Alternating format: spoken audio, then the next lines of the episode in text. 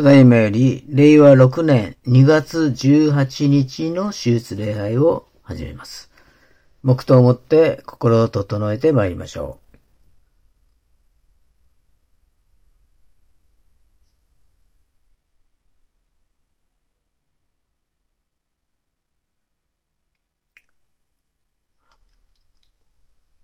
本日のお招きの言葉は、支援80編17節から19節まででございます。お読みいたします。あなたの右にいる人の上に見てが、ご自分のため強くされた人の子の上に見てがありますように。私たちはあなたから離れません。私たちを生かしてください。私たちはあなたの皆を呼び求めます。番組の神、主よ、私たちを元に戻し、御顔を照り輝かせてください。そうすれば私たちは救われます。アーメン。お祈りいたします。愛する天の父様、皆をあがめ感謝いたします。神様が良き神様であり、私たちをいつも助けてくださいますから、ありがとうございます。あなたは助け主を送ってくださいました。ありがとうございます。いつも助け主の助けによって日々過ごさせていただいていますからありがとうございます。ある時には御言を送ってくださり、またある時には人を送ってくださり、またある時には必要な情報を送ってくださいますからありがとうございます。その時々に私たちの前に道が開かれますから、ありがとうございます。あなたは良き神様で、私たちの人生を良きもので満たしてくださいますから、ありがとうございます。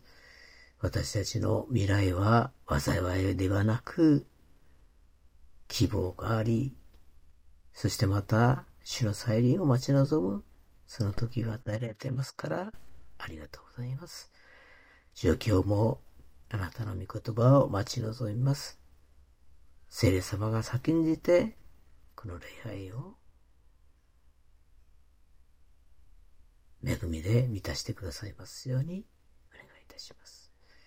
この祈りを主イエス・キリストの皆を通して見舞いにお捧げいたします。アーメン。使徒信条を告白いたしましょう。我は天地の作る主、全能の父なる神を信ず。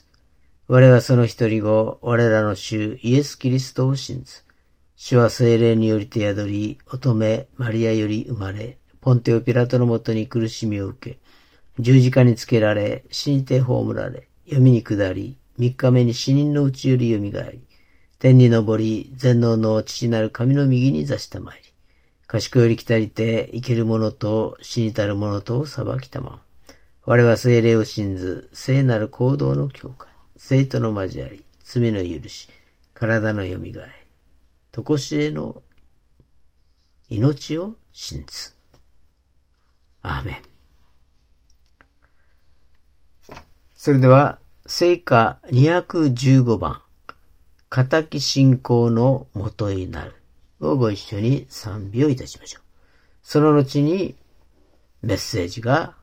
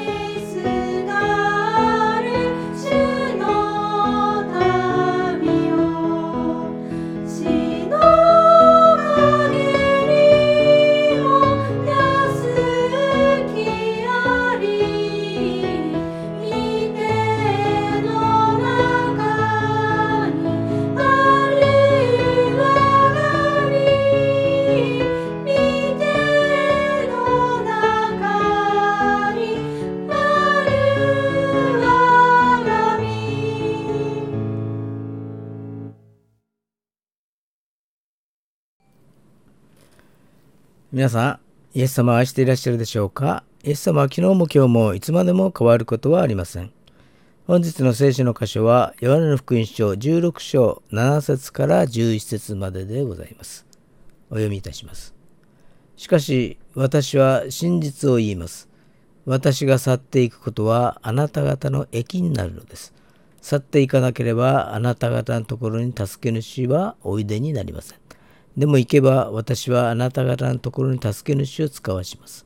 その方が来ると罪について義について裁きについて世の誤りを明らかになさいます。罪についてというのは彼らが私を信じないからです。義についてとは私が父のもとに行き、あなた方がもはや私を見なくなるからです。裁きについてとは、この世を支配する者が裁かれたからです。アーメン。お祈りいたします。愛する天皇父様、皆をあがめ感謝いたします。あなたは助け主を使わせてくださり、私たちの日々の暮らしを助けてくださっていますからありがとうございます。イエス様は十字架で死んで葬られて、3日目によみがえりました。そして聖霊様を送ってくださいました。聖霊様は今も働き、私たちと共にいますからありがとうございます。私たちもどんなに困難なことがあっても、本当に何度も立ち上がってあなたの恵みによって与えられた人生を喜ぶことができますよう、どうぞ私たちを導いてください。私たちがイエス様と共に歩む人生、豊かなる人生を歩むことができますように、聖霊様が導いてくださいますようにお願いいたします。信仰の創始者であり、完成者であるイエス様を見上げつつ、過ごすようにお導き願います。この混沌とした時代の中にあっても、真理なる御言葉を握って過ごすことができますようにお願いいたします。今日の礼拝を感謝し、すべてを感謝し、主イエスキリストのお名前によってお祈りをいたします。アーメン。今日は「助け主を使わします」と題してご一緒に恵みを分かち合いましょう。え、何かを成し遂げる人には必ずと言っていいほどに助けてくれる人、応援してくれる人がいるものです。それが母親だったり、父親だったり、配偶者であったり、恩師であったりと、いろいろでしょうが、メルセデス・ベンツの生みの親であるカール・ベンツ。彼は世界で初めてガソリンエンジンの自動車を作った人です。しかし成功するまでは、うるさい、臭い、子供のおもちゃだと世間の笑い物だったんですね。そんな中、一貫してブレることなく彼の味方となって協力し続けた人が一人だけいたんですね。妻のベルタさんです。彼女は助手席に座っていつも走行試験に同乗しました。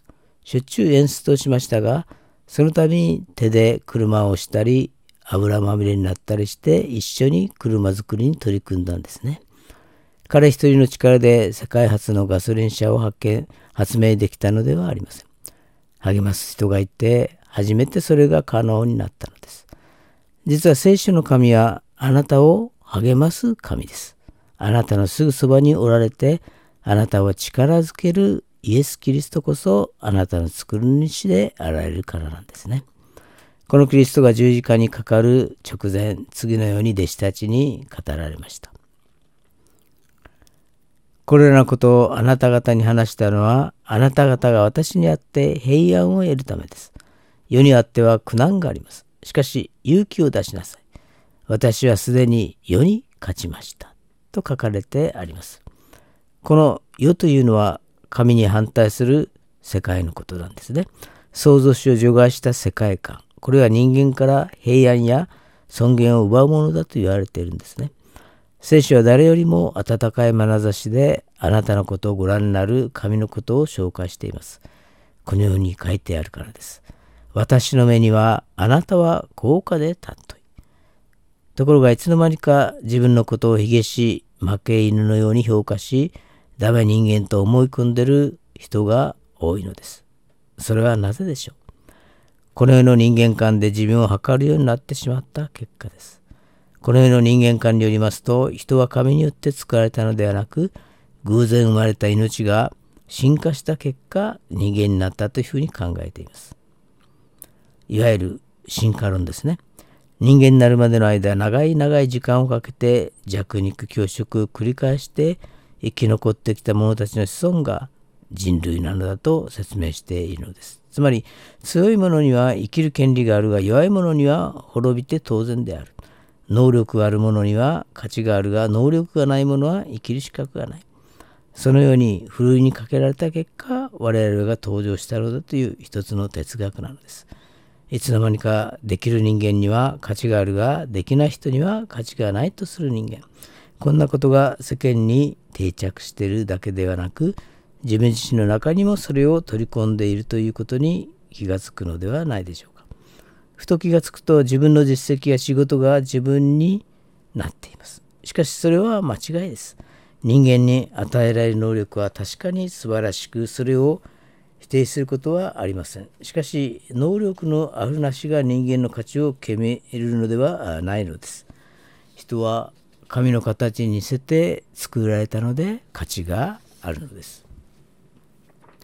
そして神の目に人が価値あることを行動で示すためにキリストは天から下って人となり十字架にかかり死んでくださったというのです。つまりあなたはキリストが身代わりに死んでくださるほどまでに尊い存在なのだというのであります。キリストの命の値段があなたにつけられています。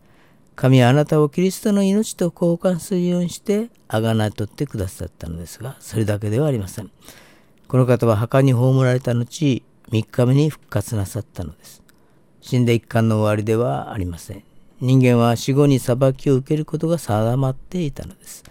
しかしキリストがあなたをかばって代わりにあの十字架にかかって裁きを受けてくださったので、あなたは許されるのです。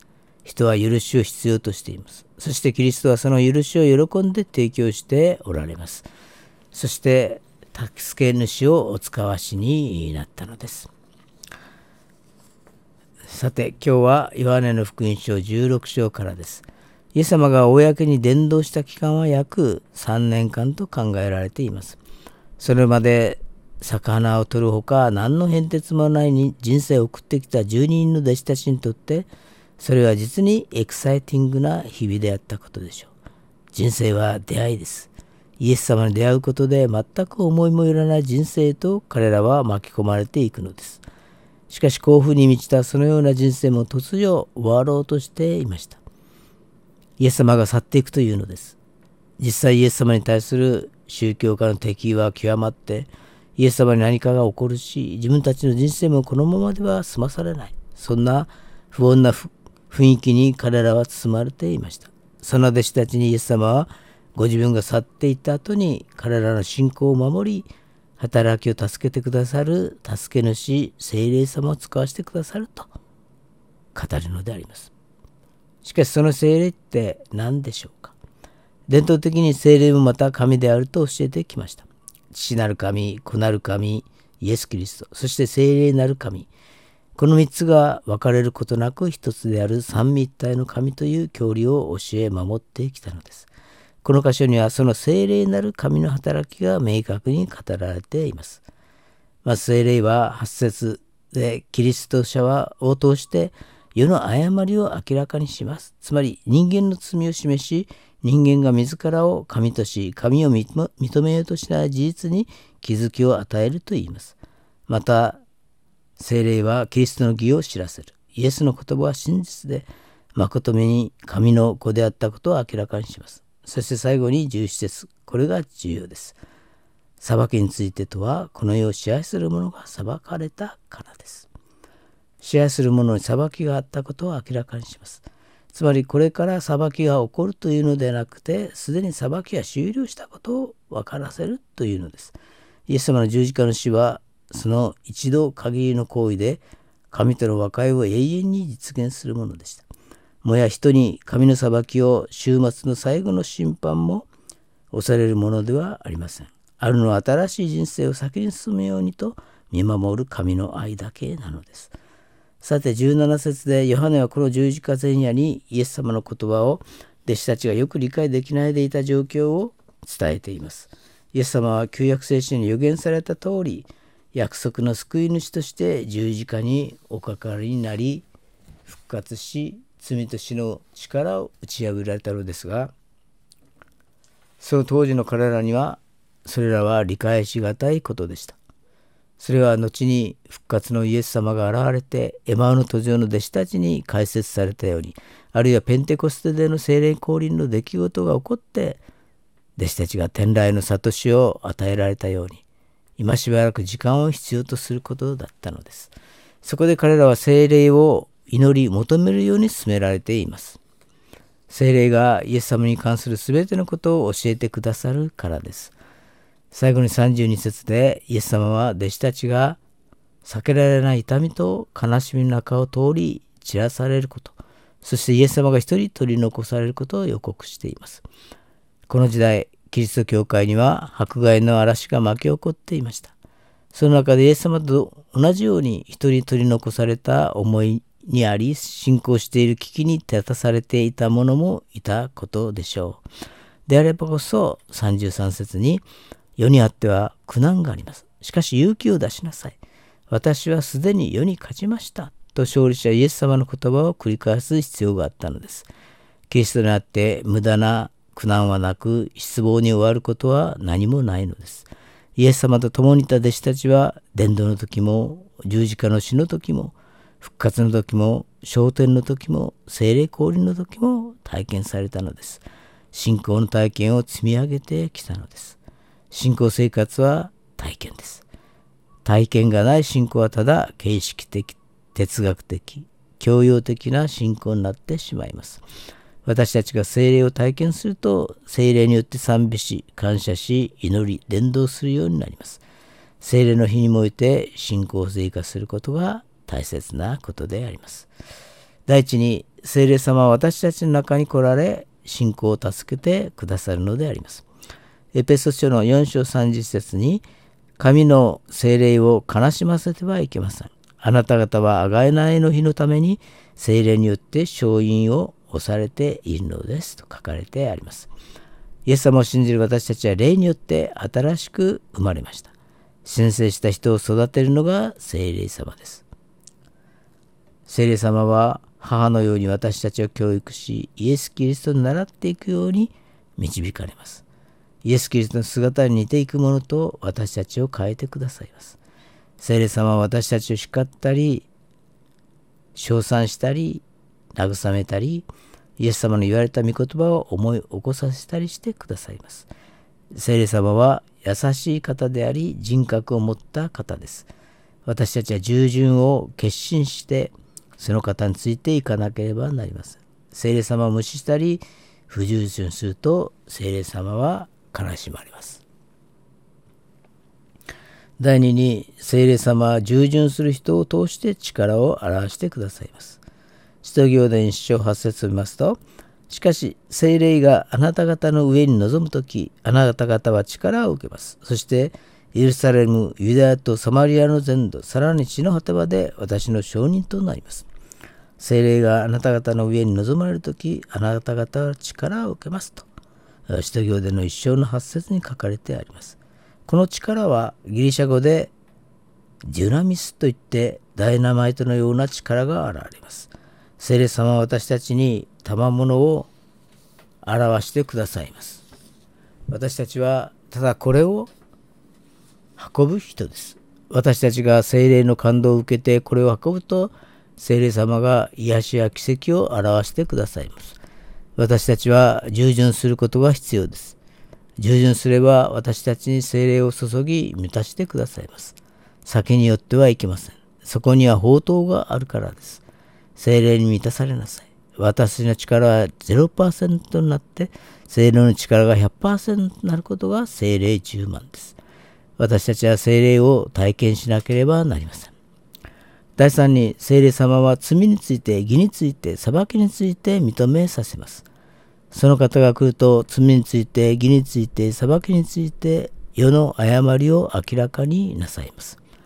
罪とはイエス様を信じないことです。イエス様は私の罪を許すために十字架にかかられました。このことを信じないと罪はそのまま残ります。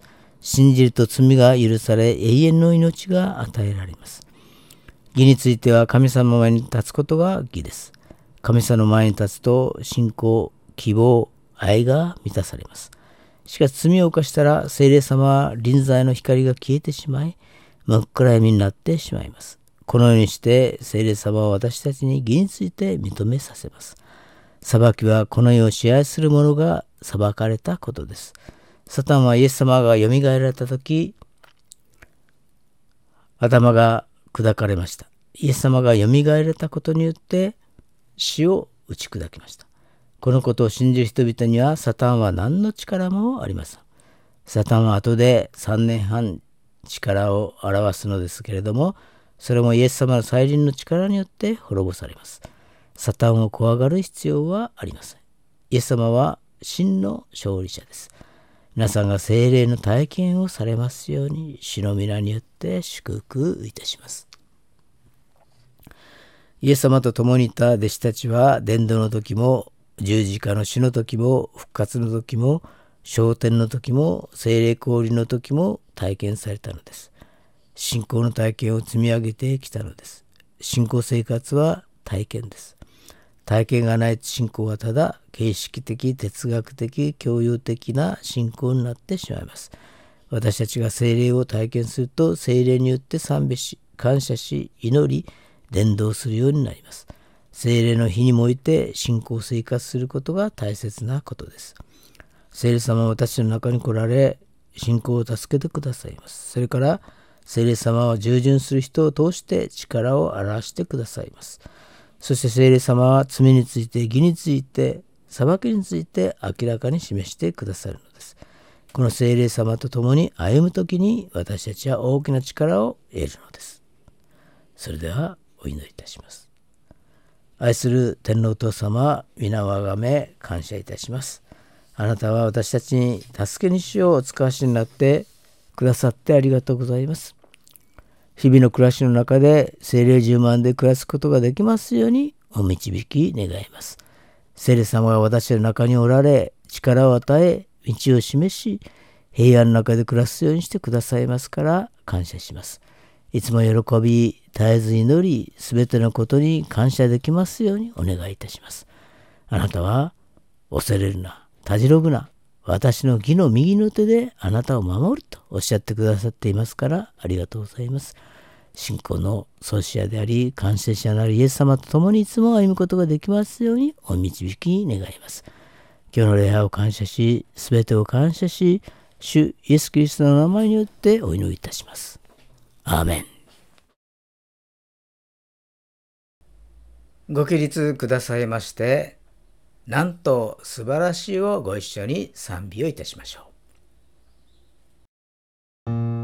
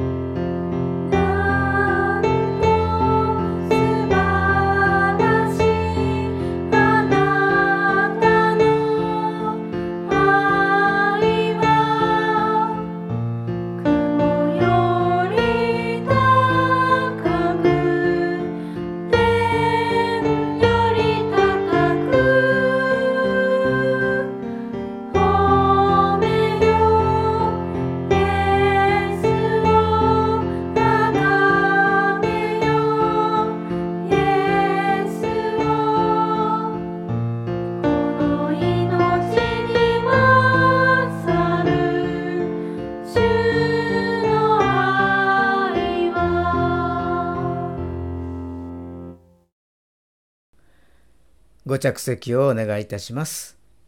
続きまして、献金の時間でございます。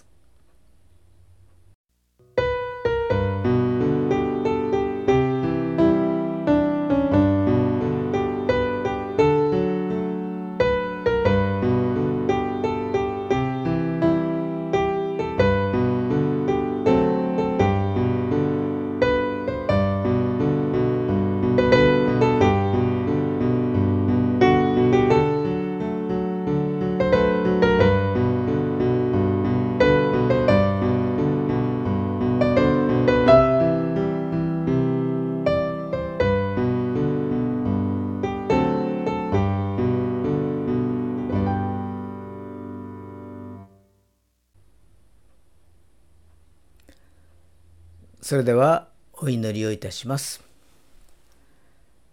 愛する天皇父様、皆をあがめ感謝いたします。今日も神様の御言葉を私たち一人一人に降り注いでくださってありがとうございます。御言葉によって養われていますから感謝いたします。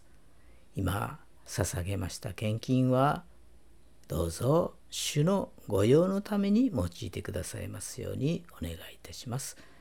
この祈りを主イエス・キリストの皆によってお祈りをいたします。アーメン。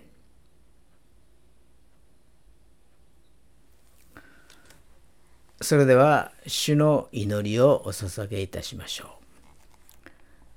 主の祈り。天に増します。我らの父を願わくは皆をあがめさせたまえ、御国を来たらせたまえ、御心の天になるごとく地にもなさせたまえ、我らの日常の糧を今日も与えたまえ、我らに罪を犯す者を我らが許すごとく、我らの罪をも許したまえ、我らを試みに合わせず悪より救い出したまえ、国と力と栄とは限りなく汝のものなればなり。アーメン。それでは聖歌376番父御子御霊の省エネの地に祝祷がございます。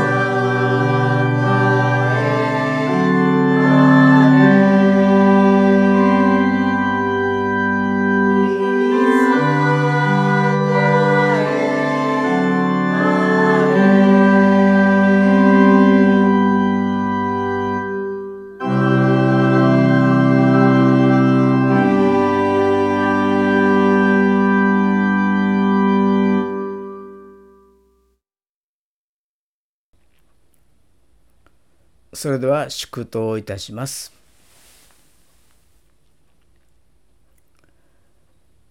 仰ぎ恋願わくは主イエス・キリストの恵み父なる神の愛聖霊様の親しき御交わりがここに集いしお一人お一人の上に今から常しえまであらんことを。アーメン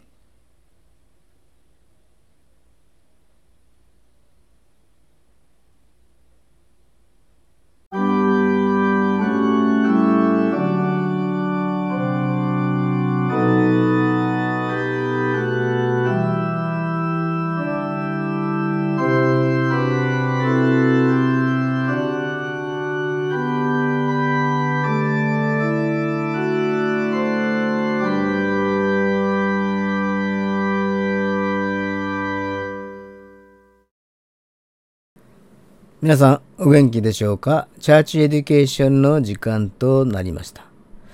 えー、今日のチャーチエデュケーションは第35回ということで、ナオム書となります。それでは一言お祈りいたします。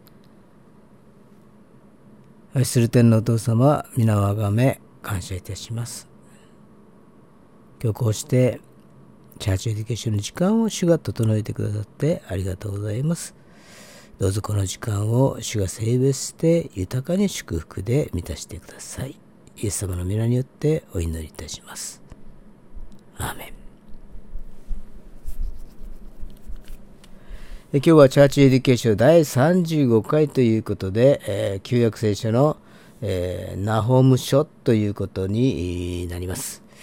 まあこのナホーム書、えー、3章しかないんですけれども、まあ、これは何で、えー、この書かれたか目的というかそういうのはあのアッシリアに対する神の裁きを宣言しこの事実によってユダの人々を慰めるという目的のもとに書かれたものであります。ま、だからニネベとユダの人々への宛先がですね読者がそのような人たちということになるのであります。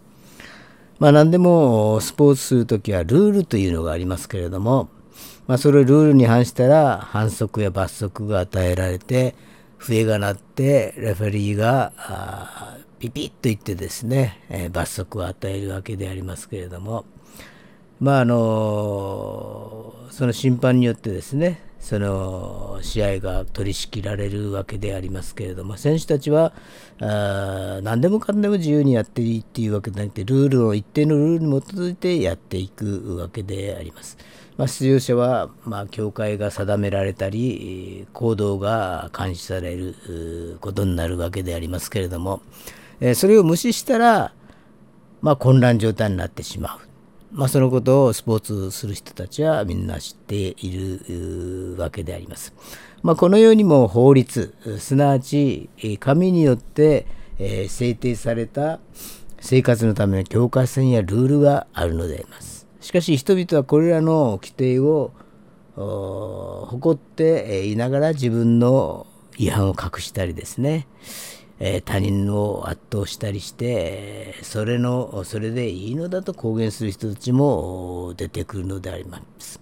まあ、これを罪というわけでありますけれども、まあ、意図的な不従順と神の支配に対する反逆、または無関心とこれを見なすわけであります。そして時には批判者が成功しているように思われる時もあるし、まあ、笛も吹かれずですね、えー、為政者が見逃しているということもあるのであります。この当時アッシリアは地上で最も力のある国でありました。アッシリアえー、自国の自給自足と軍事力を誇り犠牲者たちから略奪し彼らを圧迫し、まあ、虐殺したということも言われています。まあ、当時から100年前夜長大都市ニネベの路上でメッセージを語り人々は神のメッセージを聞いてですね悪から立ち返った。そういう出来事そういうことがありました。ヨナの予言ですね。しかし何世代も後になってまた悪がはびこり支配し預言者ナホムがこの国に対する裁きを宣言していくのであります。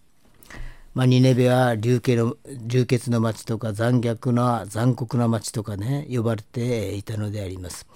アシリアアッシリア人は彼らの高ぶりをですね偶像礼拝殺人偽り配信社会的不正、えー、のゆえにですね裁かれるのであります。ナウムはこの高ぶった力ある国がその罪ゆえに最終的に裁かれると予言した預言者でありました。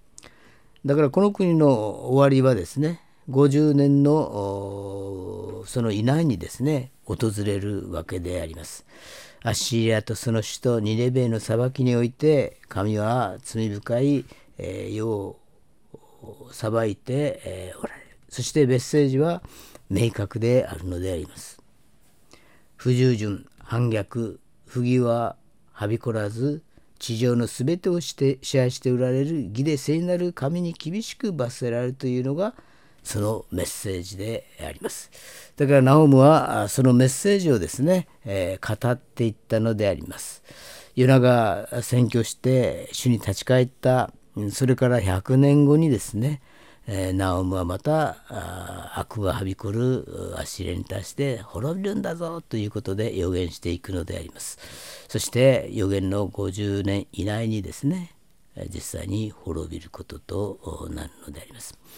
このナオム書、うん、エリコ主人ナオムと一節に書いてありますのでエリコ主人ということは分かりますけれどもそれ以外はまた分からないのであります。まあ、エリコ州という地王なのかそのエリコ主人がどこにいたのかさっぱり分かりません。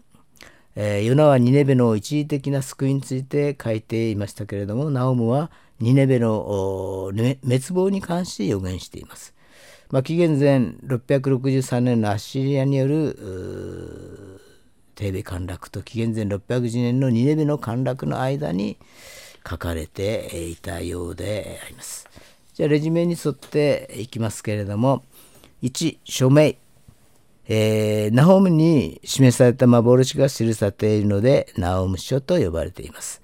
著者はこれはナオムだと思います。彼がユダヤ人であり写実的な詩を書くということ以外は知られていませんし聖書の中にも他の言及はないようであります。そしてその内容ですけれども3章しかありませんけれども1章では復讐し裁く神について述べています。2章になりますとニネベ襲撃の様子が克明に描かれています。3章ではニネベが多くの人を惑わす家に自らも地獄の中で死んでいく友情として描かれています。4番目メッセージ性としてはヨナの宣教で一時的には救われたニネベでしたけれどもまたその神の恵みを忘れて横暴なる振る舞いをするアッシリアに対して死の怒りの前には何をもをも立ち得ないことが強調されているのであります。えー、公害ということでですね一章は神の裁きの恐怖が語られています。まあ、神はいかなる方かということが記されているのであります。それは復讐の神であり、その怒りの前には大国アッシリアさえも滅んでしまうということが記されています。2章はですね、ニネベの滅亡に関して書かれてあります。包囲された町、ニネベが慌てふためいている様子が描かれ、えー、敵軍による略奪の凄まじさが語られています。かつての大国もここに滅ぼされるのであります。3番目にニネベに対する挽回ということで3章は書かれています。